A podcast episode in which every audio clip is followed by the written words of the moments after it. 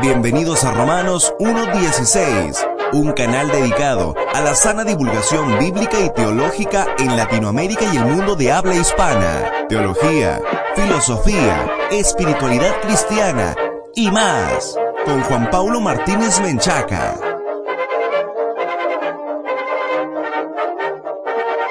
Bienvenidos patrocinadores y amigos a un nuevo programa de el podcast de Romanos 1.16. Yo soy Juan Paulo. Muchas gracias por escuchar este programa. Si esta es la primera vez que escuchas Romanos 1.16, te queremos invitar para que visites nuestro sitio web oficial www.jpaulomartinez.com y descargues un montón de recursos gratuitos que te van a equipar mejor para enfrentar los desafíos que presenta la posmodernidad. Romanos 1.16 existe gracias al apoyo de los amigos y hermanos patrocinadores de Romanos 1.16 que están hombro con hombro con nosotros en este esfuerzo de divulgación bíblica y teológica en Latinoamérica y el mundo de habla hispana, así que no dudes en unirte en www.patreon.com diagonal J. Paulo Martínez. Repito, www.patreon.com, diagonal J. Paulo Martínez.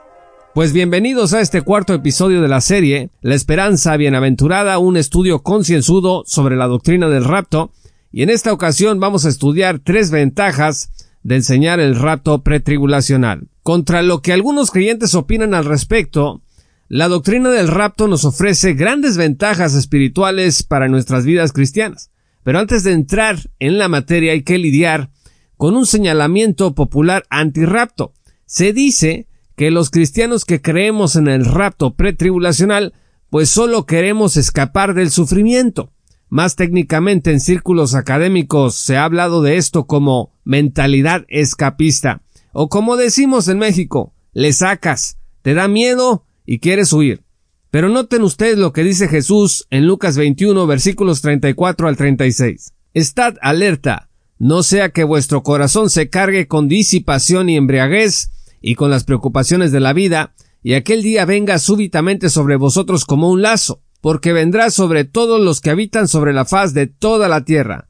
Mas velad en todo tiempo, orando para que tengáis fuerza, dice, para escapar de todas estas cosas que están por suceder, y podáis estar en pie delante del Hijo del Hombre. Evidentemente, Jesús nos ha llamado a perseverar, pero también a orar, dependiendo de la ocasión, para ser preservados de toda calamidad venidera. Noten además, ¿qué dice el Padre nuestro? Líbranos del mal. Vean ustedes Mateo 6, versículo 13. Finalmente, como indica el doctor Andy Woods, la Iglesia sufre hoy muchas tribulaciones, pero tribulaciones con T minúscula, no T mayúscula. Esta tribulación con T mayúscula vendrá sobre toda la tierra de parte de Dios en el futuro, pero no alcanzará la iglesia, pues ésta será arrebatada previamente. Dice la escritura en 1 Tesalonicenses 4 versículos 16 al 18, pues el Señor mismo descenderá del cielo con voz de mando, con voz de arcángel y con la trompeta de Dios, y los muertos en Cristo se levantarán primero, entonces nosotros, los que estemos vivos y que permanezcamos, seremos arrebatados juntamente con ellos en las nubes, al encuentro del Señor en el aire, y así estaremos con el Señor siempre. Por tanto, confortaos unos a otros con estas palabras. Debido a que no todos aceptan esta verdad y sostienen que la Iglesia atravesará por la gran tribulación, pues hay creyentes que han considerado que eventos actuales desatarán la gran tribulación. Hitchcock y Hinson dice, por ejemplo, que se llegó a creer que si Hillary Clinton ganaba la presidencia en el 2016, se iba a desatar la gran tribulación. Otros ven a los políticos que odian como gestores de la tribulación que puede alcanzarlos en cualquier momento. Jocosamente, Hitchcock e Hinson dicen que hubo quienes se cuestionaron si Trump sería la última trompeta. Otros críticos del rapto pretribulacional han ido más lejos y han dicho que esta doctrina es abuso espiritual pues hace que la gente sienta terror al imaginar quedarse en un escenario tan caóticamente horroroso. Ante esto, el teólogo Norman Geisler dice, número uno, no tiene nada de malo el temor cuando está basado en la verdad.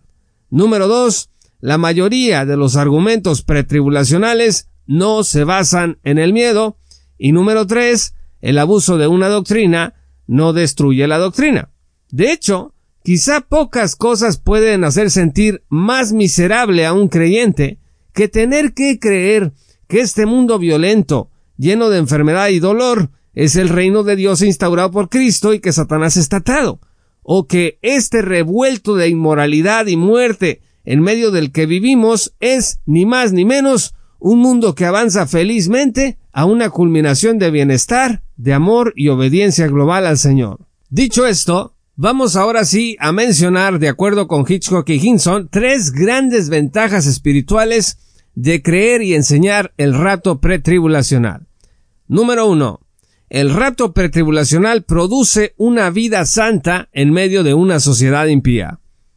Los cristianos estamos llamados a humillarnos ante Dios y anticipar las recompensas que recibiremos de su mano. Fíjese lo que dice la escritura en primera de Pedro 5 versículos 4 al 7. Y cuando aparezca el príncipe de los pastores, recibiréis la corona inmarcible de gloria. Asimismo, vosotros los más jóvenes estad sujetos a los mayores, y todos, revestidos de humildad, en vuestro trato mutuo, porque Dios resiste a los soberbios, pero da gracia a los humildes. Humillaos pues, escuche usted, bajo la poderosa mano de Dios, para que Él os exalte a su debido tiempo, echando toda vuestra ansiedad sobre Él, porque Él tiene cuidado de vosotros. Y primera de Juan 3 versículo 3 añade, y todo el que tiene esta esperanza puesta en Él, se purifica, así como Él es puro.